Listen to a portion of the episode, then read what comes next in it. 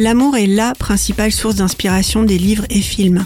De même, amour et poésie sont souvent liés. La fin d'une histoire d'amour fait mal, questionne sur son identité, une phase de dépression la suit souvent, puis vient la reconstruction personnelle, avant d'être disponible pour la naissance d'une nouvelle relation.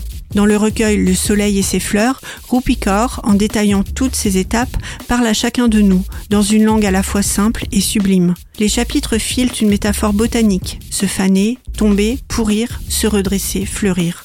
La vie amoureuse est un cycle infini, naturel. L'homme est parfois prédateur, parfois violent. Il a voulu enfermer la femme pour la plier à son désir, son pouvoir. La femme, par son éducation, peut sortir de ce cycle de domination et faire des choix, celui de continuer comme les femmes qui l'ont précédé ou de construire un nouveau monde. Ne pas céder aux sirènes de la publicité, ne pas rivaliser avec les autres femmes et surtout contribuer à l'émergence d'une nouvelle féminité en élevant nos filles. Les illustrations apportent de jolis compléments ou contrepoint à ces textes.